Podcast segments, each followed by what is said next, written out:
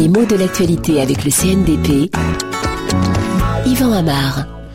L'une des expressions qu'on a vu revenir lors de la réunion du G20, d'abord avec espoir et puis avec une certaine surprise soulagée de la part des participants, c'est l'expression union sacrée. C'est à cette union qu'appelait Barack Obama juste avant le début des discussions, même si c'était en anglais, et il semble qu'elle se soit trouvée au fil des échanges. Alors la formule n'est pas neutre, elle a une histoire, elle a des précédents dans l'histoire, et en particulier l'histoire de France. Hein. Ce passé montre bien à la fois les efforts demandés pour parvenir à cette union, et puis sa fragilité. Alors on ne saurait dire que l'union sacrée est une union contre nature, n'exagérons pas, mais c'est quand même une entente qui nécessite des concessions de la part de tous les participants. Elle réunit euh, des gens et des partis qui sont en général profondément divisés, avec des opinions divergentes sur des sujets nombreux. Seulement voilà, devant un danger pressant, devant une urgence, une situation d'exception, on accepte de mettre de côté certaines inimitiés, certains scrupules de principe, des différences d'idées ou même d'engagement, et puis on décide de faire front devant un ennemi commun. Tous unis, même si c'est pour peu de temps, euh, tous unis devant un danger qui nous menace tous.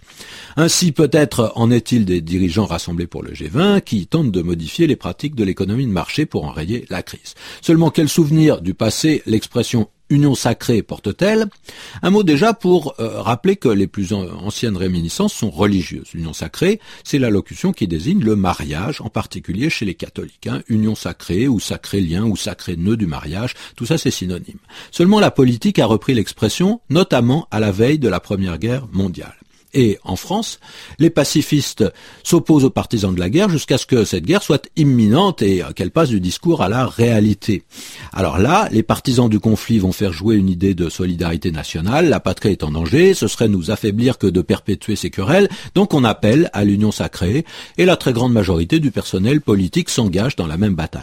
C'est l'heure de gloire de cette expression, qui sera d'ailleurs officiellement prononcée par le président de la République, Raymond Poincaré, lors d'un discours le 4 août 1914, où il dit la France sera héroïquement défendue par tous ses fils, dont rien ne brisera devant l'ennemi l'union sacrée, et qui sont aujourd'hui fraternellement assemblés dans une même indignation contre l'agresseur et dans une même foi patriotique. On voit bien quelles sont les images principales qui sont à l'œuvre dans ce discours. Il y a euh, une idée directrice qui est celle de la grande famille française. La France, c'est la mère, et tous les citoyens sont ses fils. Et ces fils, on les voit là réunis dans une assemblée fraternelle, puisque là encore, l'adjectif est prononcé.